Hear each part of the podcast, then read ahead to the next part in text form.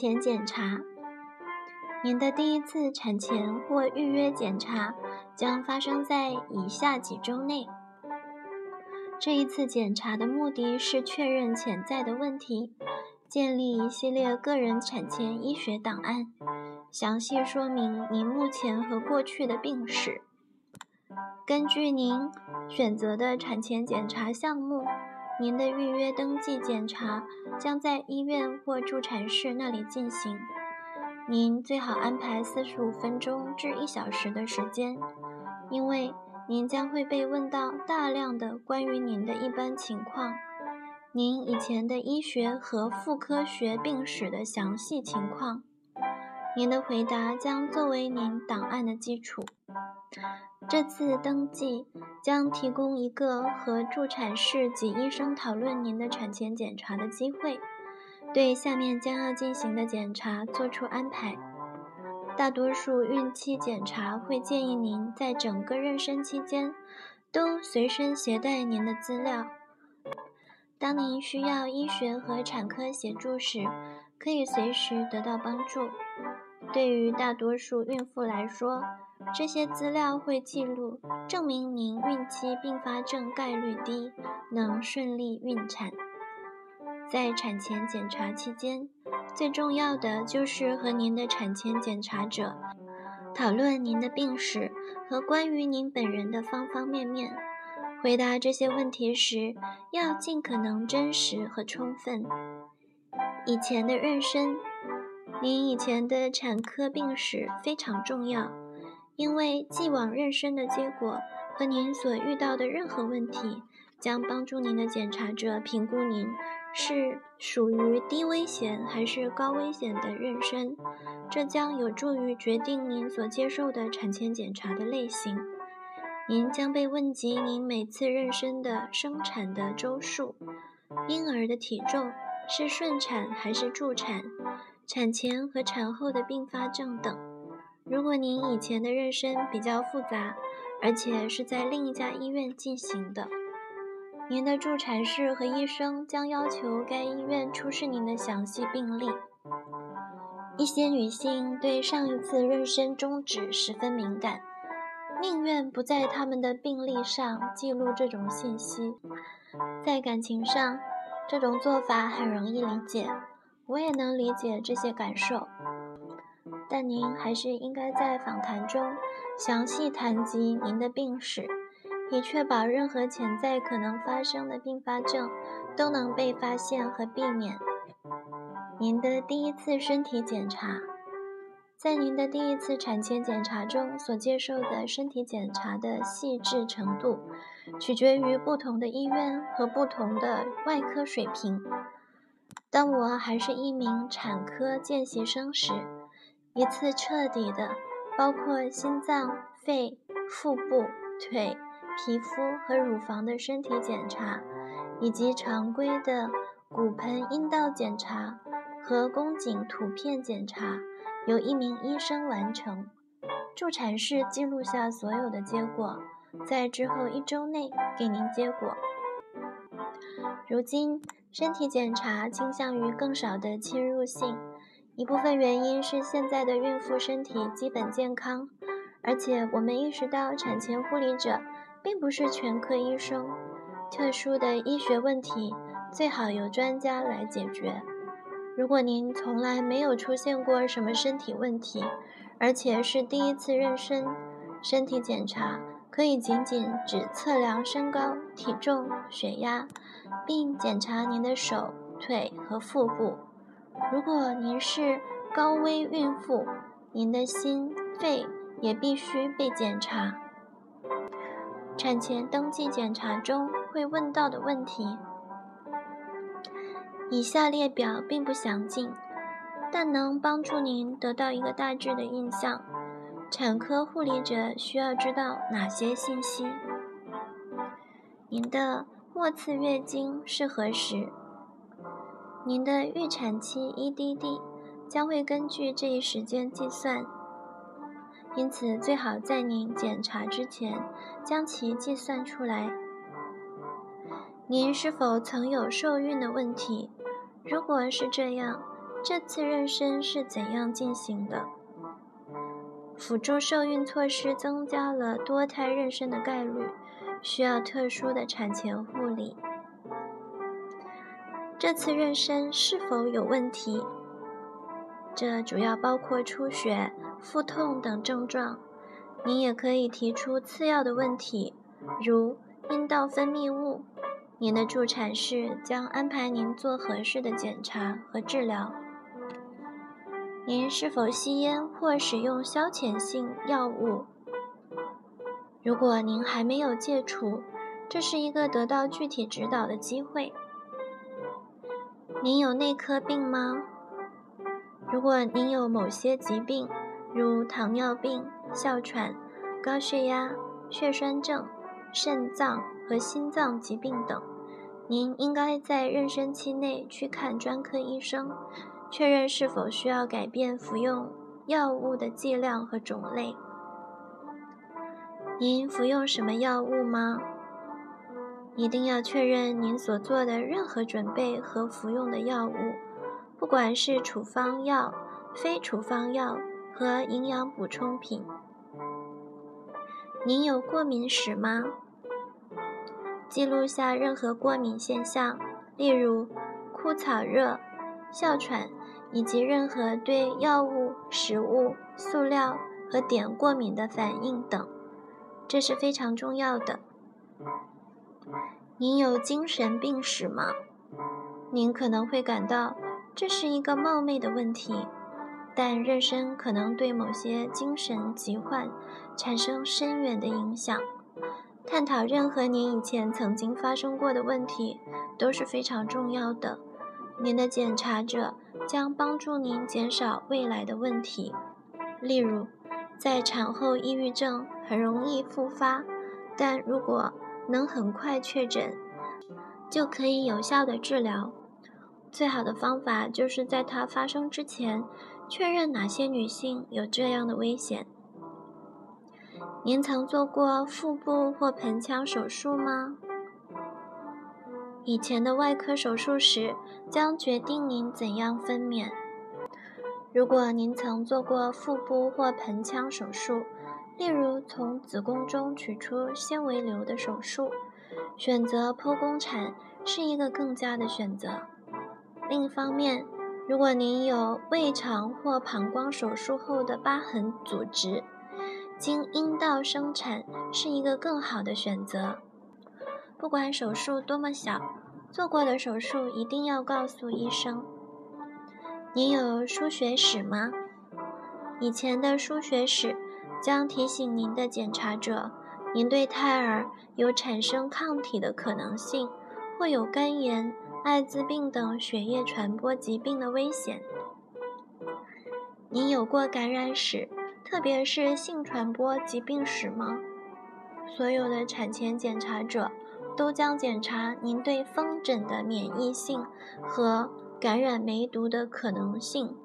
如果您生活在内陆城市地区，将对您提供乙型肝炎、丙型肝炎、艾滋病感染的筛查。我强烈建议您提供所有您可能被感染的信息，接受任何您需要接受的筛查。这些测试的意义。将在随后的章节中讨论。省略这些并不是孕妇的服用。必要的筛查将为您和您未出生的孩子避免或减少感染和导致更大危害的可能性。您曾有过双胞胎、糖尿病、高血压、血栓症、结核病、先天性异常或血液病的家族史吗？如果您有一种或更多种疾病的家族史，这并不意味着您将因它们而在妊娠期间受苦，但这将提醒您的检查者观察这些潜在的疾病的发展真相。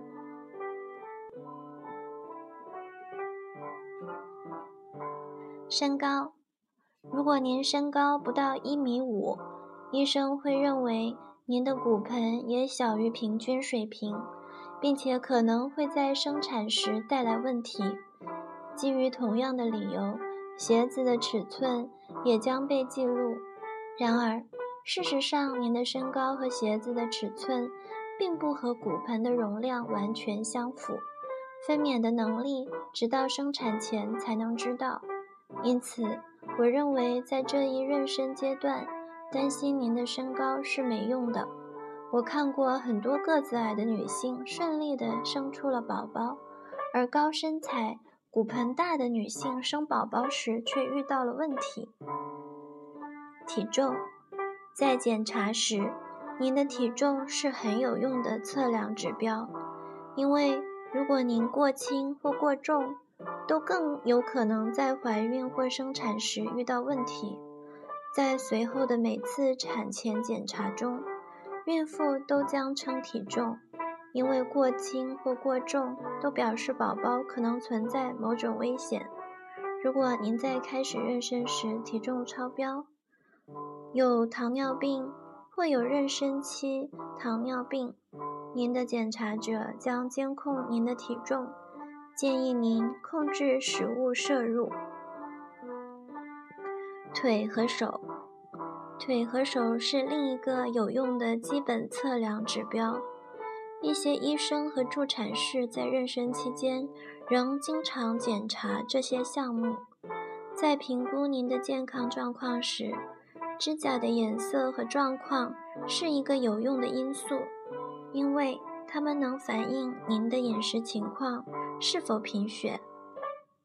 蜘蛛痣及手掌和足底的红斑。是会出现在妊娠女性身上的，但过多的静脉破裂或瘀斑则提示您需要进一步检查，包括血液图片检查。另一个需要注意的是手指、脚、小腿的肿胀，这将表明您可能存在水肿问题。在晚期妊娠时，这些部位一定程度的肿胀是常见的。特别是在比较忙时，但任何突发的肿胀都需要引起注意，因为这提示您有发生惊厥的危险。腹部，您的助产士或医生将在登记时检测您膨大的子宫的尺寸，以及您的腹部是否有手术后的疤痕及其位置。尽可能详细的提供既往腹部和盆腔手术的资料，因为这将影响如何选择分娩方式，让您的孩子更顺利的出生。例如，切除阑尾是一个非常小，并且没有并发症的手术，在您的右下腹会留下一个很小的伤疤。但如果阑尾穿孔发展为腹膜炎，您将需要做一个大的急诊手术，在腹部留下一个大的伤疤，在腹腔里留下严重的粘连。基于相似的原因，疤痕的范围以及是否平整、折叠，也是需要记录的有用信息。以往的手术并发症，如伤口感染等，也都需要记录在案。需要特殊的检查原因。下列因素将意味着您需要特殊的产前检查：既往有早产史，在三十七周前；习惯性流产；有先天性异常的孩子；以往妊娠中有先兆惊厥和高血压；糖尿病或妊娠糖尿病。既往有血栓症，既往出生的孩子体重超过四千克或小于两点五千克，确认怀有双胞胎的妊娠。下列危险因素意味着您在生产时需要特别的护理：既往有剖宫产史，既往有长时间的器械生育史，产前或吸引器。既往有流产史，既往出生的孩子体重超过四千克或低于两点五千克，分娩后大量出血，产后出血，有麻醉问题，产后有泌尿系统或肠道问题，目前确认是双胞胎妊娠。在妊娠晚期，在孕妇腹部可以非常普遍的看到妊娠纹或细沟。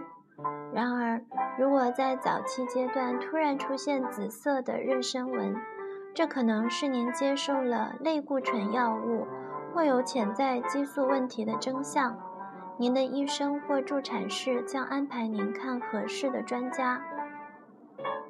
阴道和骨盆检查，现在不再认为产前检查中常规的阴道检查是必须的，但如果您有不正常的分泌物，或是经常出血，您的助产士将检查您的子宫颈，用棉签检查是否感染。有时还要做宫颈的图片检查，在早期阶段判断骨盆的容量作用不是很大，但如果以前有过非顺产的经历，可能是因为您的坐骨肌过于突出，耻骨弓过于狭窄，以致胎儿无法通过引起的。这种情况下，内诊是有用的。乳房。乳腺癌在四十岁以下的女性中并不常见，但它确实会发生于这一年龄段的女性。这种肿瘤通常具有雌激素依赖性，这意味着怀孕会加速肿瘤细胞在局部的生长和远距离扩散。助产士和产科医生并不能很好的鉴别可疑的乳房肿块。但即使那样，也比什么都不检查来得好，因为这将极大的提高孕后水平。关于孕期乳房变化和乳房的自检的建议及信息，应告知孕妇。尿液检查，在随后的每次检查中，您都将被要求留一份尿液标本。以便立即用特定的仪器检测尿液中的糖、蛋白和酮体，由脂肪代谢产生的化学物质。通常，我们的肾脏会将尿中的糖和蛋白都滤出。然而，在孕期，增加的血流量加重了肾脏的负担，因此，孕期女性的尿液中包含了少量的糖和蛋白。这需要进一步检查。酮体一般能在糖尿病患者的尿液中查到。如果健康女性代谢紊乱，例如没吃饱或者刚呕吐过，那么她们的尿中也能找到酮体。糖尿，尿液中含糖。大约一半的孕妇在妊娠中期和晚期的尿液中，偶尔可以检查到糖。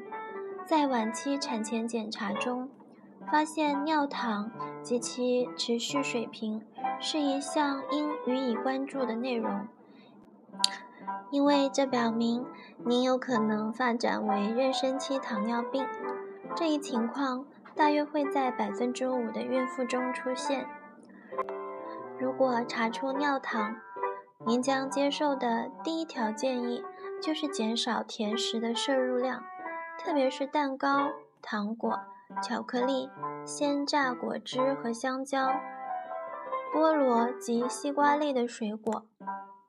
如果在第二次检查中又发现了尿糖，您将被建议尽早做糖耐量测试。以确认您是否有妊娠糖尿病。如果您的 BMI 超过三十五，或者您有家族糖尿病史，以及在上次妊娠中得过糖尿病，您也会被建议做糖耐试验。监测血压，在第一次检查中检查和记录您的血压是很重要的，因为。这一测量结果将作为以后妊娠期一系列测量结果的基准。无论在哪儿，您的血压在每次产前检查中都要测量。高压一百二，低压七十，毫米汞柱的测量值对大多数女性来说是常见的测量值。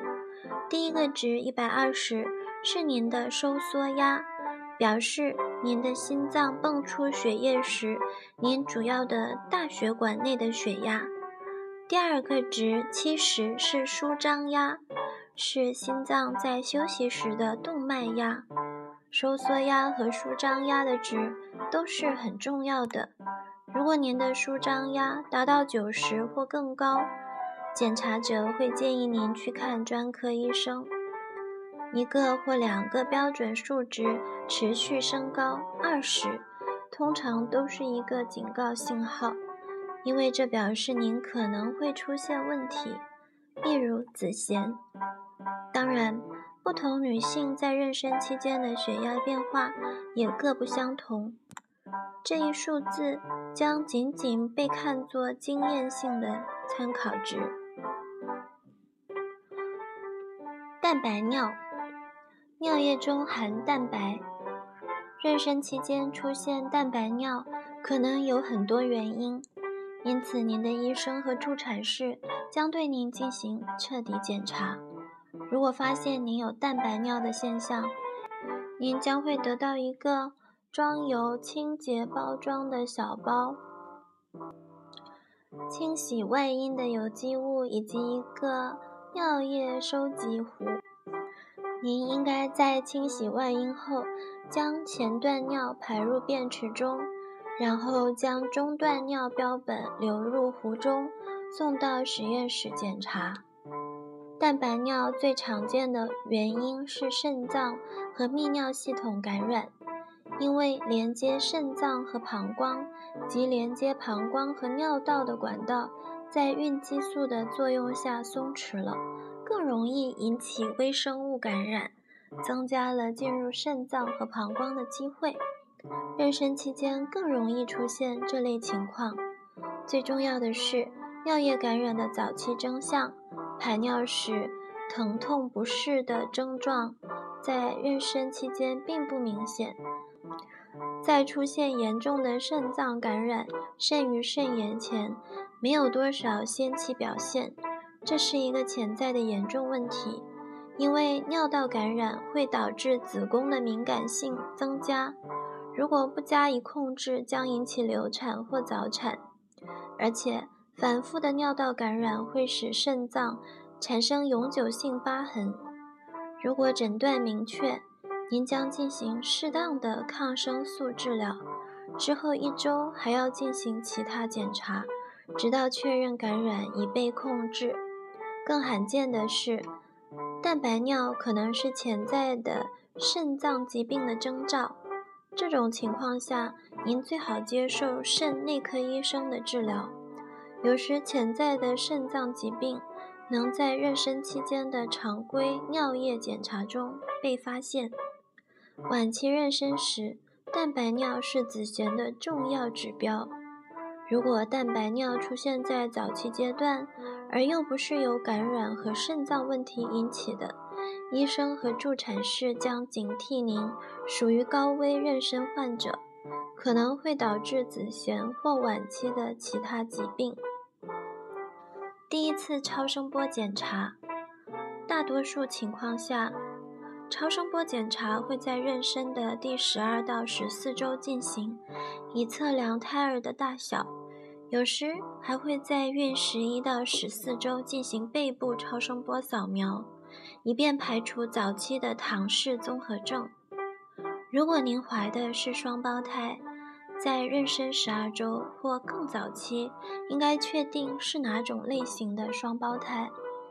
这是一项应早期进行的检查，因为双胞胎有更大的先天性异常或并发症的可能，如子宫内生长限制 （IUGR），因此需要特别护理。事实上，百分之七十的问题很严重，百分之三十没什么问题。如果您怀的是非同卵双生的双胞胎，常规产前检查也是需要的，尽管您以前可能生过体积和尺寸更大的孩子。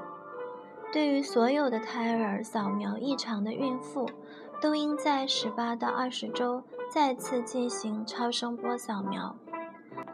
在这一阶段，胎儿脏器和身体各系统的发育会形成更清晰的图像。大多数结构上的异常都能通过扫描探测出来。如果发现问题，您需要进行更加专业的扫描。但是大多数女性不需要进一步的扫描。预约超声波扫描，在第十二到十四周预约超声波扫描，能测量胎儿的尺寸，这样以后的产前检查才能够围绕胎儿的胎龄进行。越早检查，测量结果就越有意义。扫描是怎样进行的？五到八周，怀孕后的扫描显示子宫内有孕囊。在六周后，可以探测到胎轴和心跳，测量数据用 CRL 表示。十一到十四周，背部扫描用以筛查唐氏综合症，确定胎龄。十二到十四周。用 CRL 和 BDP 数据表示，扫描确认胎儿的生长、心跳和大脑的发育。二十周，详细检查胎儿的心脏、肾脏、膀胱、脊柱、大脑和四肢的异常，检查头部、身体和四肢的生长，检查胎盘的位置。三十周。详细检查胎盘的问题，胎儿宫内发育迟缓和羊水的体积。超声波扫描是指通过传感器对孕妇身体放射出高频率声波进行扫描，声波遇到胎儿的身体组织被反射回来，在电脑上形成图像。超声波中不含放射性物质。对胎儿不会造成损害。在腹部超声波扫描之前，您要喝几杯水，充盈膀胱。您会觉得有点不舒服，但必须如此。当您的膀胱充盈时，超声波通过充满水的膀胱，在子宫和胎儿身体表面立刻反射回来，产生更清晰的图像。您会被要求躺下来，并且在下腹部涂些润滑剂，以保证和探头有更好的接触。超声波检查人员通常是医生或助产士，缓慢地向前或向后移动探头，在计算机屏幕上产生图像。对于阴道扫描，是用一支管状的探头。插入阴道中，通常没有必要充盈膀胱，因为探头和子宫紧密接触，因而能产生更清晰的图像。很多女性担心阴道扫描会产生疼痛和对妊娠有害，但事实并非如此。如果您之后出现阴道流血，那也并非阴道探头所致。关键的测量值，在十二周时的超声波扫描会测量顶底径 （CRL） 从胎儿头顶端到底端的距离，双顶径 （BPD） 胎儿头部两块顶骨之间的距离。当胎儿仍处于蜷曲姿势时，肢体的尺寸不能被准确测量。因此，腿骨或骨节的长度在妊娠中期之前仍然不能被精确测量。胎儿的心跳也将被测量，这是一种非凡的景象，因为它跳动得快而激烈。如果您的日期和测量值不符，可能是因为您的日期是错误的，或妊娠出现问题，您会被要求做另一次扫描，确保一切正常。双胎妊娠，尽管他们最早能在第六周检查中被发现，但通常是在十二周的扫描中检查出来。两个孕囊在子宫中清晰可见。检查人员通过检测子宫内分离的两个孕囊的黏膜的厚度，来检测您是否携带有确定或不确定的双胞胎。如果有两个分离的薄薄的羊膜在宫腔，就可以肯定是双胞胎。如果更厚的黏膜构成了两层羊膜和两层绒毛膜，分开了双胞胎。就是不确定的。第十二周时的超声波扫描，高密度的组织，例如骨骼，显示为白色；充满液体的区域是黑的。在十二周时，胎儿已经形成了头骨和清晰的脊椎骨。心脏作为胸腔内的小的高密度影是可见的。它在屏幕上有规律的跳动，胎盘连接着充满血液的脐带，看上去像个海绵体，因为血细胞反射了声波，呈白色。侧面，大脑半球清晰可见，锐利的侧影显示鼻骨已形成。双顶径，这是图上的基准测量值之一。以监视胎儿的生长。血液检查，在产前检查中还将进行一系列的血液检查，有一些是针对妊娠女性的常规检查，另外也许还有根据您的内科和产科病史进行的特殊检查。您的血型。主要是确定已发现的人类四种血型：A 型、B 型、AB 型和 O 型。最常见的是 O 型，随后是 A 型和 B 型，最罕见的是 AB 型。对所有的这些组合，每个人还有可能是 Rh 阳性或阴性。普遍的类型是 Rh 阳性，因此。还要确定您的血型是 Rh 阳性还是 Rh 阴性。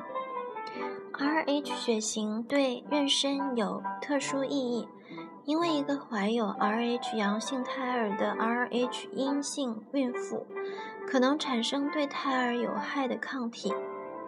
在妊娠早期就确定血型是非常重要的。在您的一生中，可能出现灾难性的需要输血的大出血。怀孕就可能是其中一次，因此很有必要查明确切的血型，登记在产科记录上，以备日后之用。直到最近，在西方最常见产妇死亡原因是出血和失血过多，在没有血液供应的国家，情况仍是这样。当然，大多数女性都不会经历妊娠期的出血。也没有必要输血，但当需要这样做时，确切的血型记录能够帮助实验室人员在进行交叉配型时节省时间。这就是您每到一家产科医院都需要被采集血样的原因。血红蛋白水平和血细胞计数。血液中血红蛋白的水平是血细胞携氧能力的检测指标。女性的正常值范围是每升血液十点五克到十五克。如果水平过低，意味着贫血，您将被建议吃富含铁的食物和含铁的药物。贫血会使您感到疲惫，并在分娩中因意外失血时给您带来问题。血细胞计数可以分析您的红细胞。白细胞和血小板的水平，为您的健康状况提供更多信息。例如，它将提示您，贫血可能不单纯是由缺铁造成的，也可能是维生素缺乏引起的。